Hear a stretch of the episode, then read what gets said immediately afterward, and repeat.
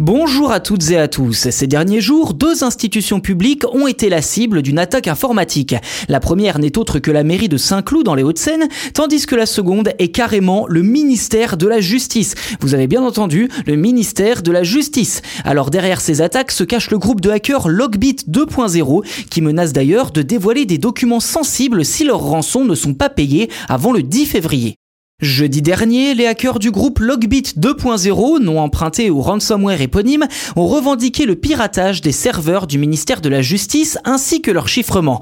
Pour récupérer ces données hautement confidentielles, le ministère doit dès lors payer une certaine somme d'argent, pour l'instant inconnue, sans quoi les hackers se disent prêts à dévoiler une partie des 10 000 fichiers sur lesquels ils auraient mis la main. Alors est-ce un coup de bluff ou une véritable menace pour la sécurité du pays? Difficile de trancher pour l'instant. Par ailleurs, la ville de Saint-Cloud et l'entreprise Études, Services, Travaux Parisiens et Matériaux font aussi partie des victimes avec respectivement 8000 et 3800 documents qui pourraient se retrouver dans la nature d'ici 10 jours. Jusqu'à présent, le ministère de la Justice ne montre pas le moindre signe de panique et s'il y a bien eu une faille de sécurité selon les experts, seule une des nombreuses entités du ministère pourrait avoir été impactée. Autrement dit, il se pourrait que les pirates jouent tout simplement sur la peur sans aucune matière à dévoiler le 10 février.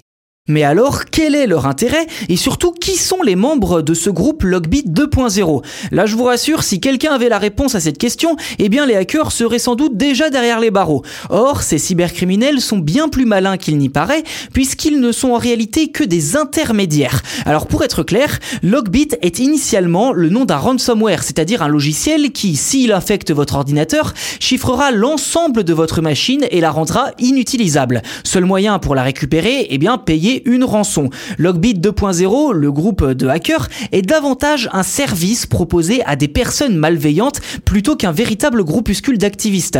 En effet, il est possible de louer une attaque contre une cible de votre choix dont les bénéfices seront ensuite répartis entre vous et les hackers.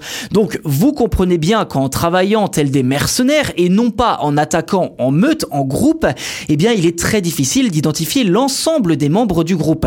Si l'un tombe, cela ne signifie pas que tout le réseau de hackers tombera. Sans tourner autour du pot, l'objectif de Logbit 2.0, c'est tout simplement eh bien, de récolter de l'argent grâce à des rançons. D'ailleurs, ces dernières années, les attaques du groupe se sont révélées être beaucoup moins spectaculaires eh bien, euh, que la réalité en fait. Parce que fin 2020, le groupe avait annoncé avoir piraté Schneider Electric. Finalement, les données dévoilées n'avaient rien à voir avec l'entreprise. Thales, qui est un fleuron industriel français, avait a priori également été impacté il y a quelques temps, sauf que là encore, aucune donnée stratégique n'avait finalement D'après certains experts, Logbit 2.0 serait à l'origine de 400 revendications de piratage, dont une soixantaine seraient fausses ou exagérées. Il n'est pas exclu que là aussi, eh bien, l'attaque de la mairie de Saint-Cloud et du ministère de la Justice ne soit finalement que de la poudre aux yeux.